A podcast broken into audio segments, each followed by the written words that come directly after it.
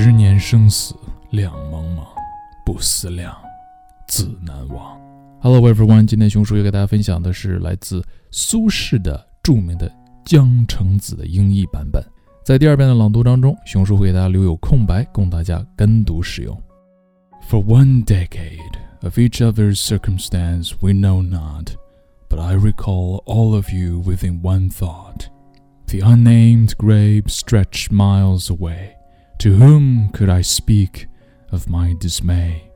Strangers we shall be when meeting in our ways, with dust gathered in face and hair turned grey.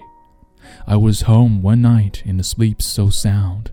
Upon the window shade, your makeup was yet to be done. In silence, your eyes met mine. Tears streamed down a thousand lines. On the hill of pine sets in the moonlight. The grief prevails, however I fight. Then years travel us by. 这次熊叔会再次进行朗读，请大家跟着一起大声跟读。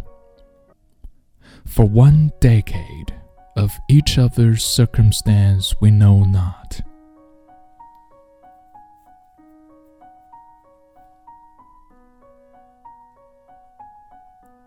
But I recall all of you within one thought.